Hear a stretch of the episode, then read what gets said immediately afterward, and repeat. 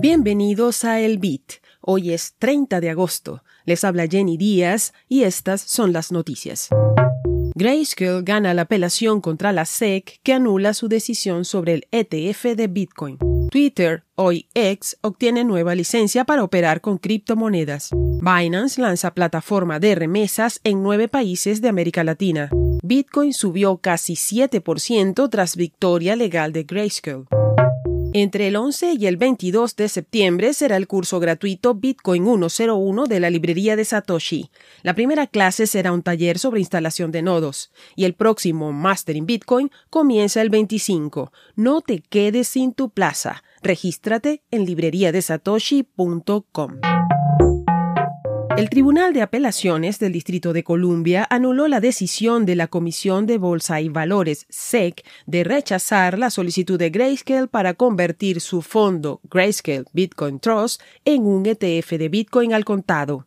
La decisión reavivó las expectativas del mercado de que los emisores de fondos cotizados de bolsa ETF de Bitcoin obtengan la aprobación del regulador. Grayscale inició su demanda contra la SEC en junio de 2022 después de que la agencia rechazara su solicitud, argumentando falta de claridad sobre la manipulación del mercado y la protección de los inversionistas. La red social X antes Twitter, obtuvo la licencia de transmisor de pagos en Rhode Island. Esta licencia permite a X ofrecer a sus usuarios servicios con Bitcoin y otras criptomonedas, como almacenamiento, transferencias, comercio e intercambios. De acuerdo con la información, la red social busca transformarse en una institución financiera global. La compañía recibió sus primeras licencias como transmisor de dinero a principios de julio por parte de los estados de Michigan, New Hampshire y Missouri, dos semanas antes de que Elon Musk anunciara el cambio de marca a X. Binance entra a competir directamente en el mercado de remesas en Latinoamérica con el lanzamiento de una nueva plataforma para transferir criptomonedas desde Binance Pay. El servicio se llama Send Cash y estará disponible inicialmente en nueve países, a saber, Colombia, Honduras, Guatemala, Argentina, Costa Rica, Paraguay, República Dominicana, Panamá y México. Los usuarios de los nueve países podrán enviar fondos digitales a un costo reducido y más rápidamente a cuentas bancarias en Colombia y Argentina en la primera etapa del lanzamiento.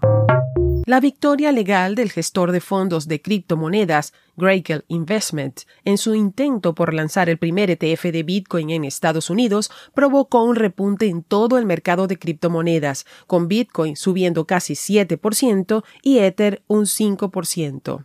El fondo de Bitcoin Grayscale, conocido como GBTC, experimentó un repunte aproximadamente de 21%, lo que redujo su descuento con respecto a sus participaciones subyacentes de Bitcoin a menos de 17%. La victoria de Grayscale se considera un hito importante para el sector de las criptomonedas, ya que los reguladores estadounidenses han rechazado una y otra vez solicitudes de ETF de Bitcoin al contado.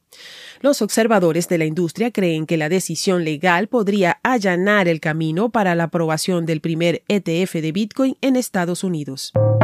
Al cierre, el precio de Bitcoin se mantiene alrededor de los 27.392 dólares por moneda. A partir del primero de septiembre nos tomamos un descanso de dos semanas para reorganizarnos y renovar fuerzas. Volveremos con la tercera temporada el 18 de septiembre. Esto fue El Bit, desde la librería de Satoshi, con la producción de Proyecto Bitcoin.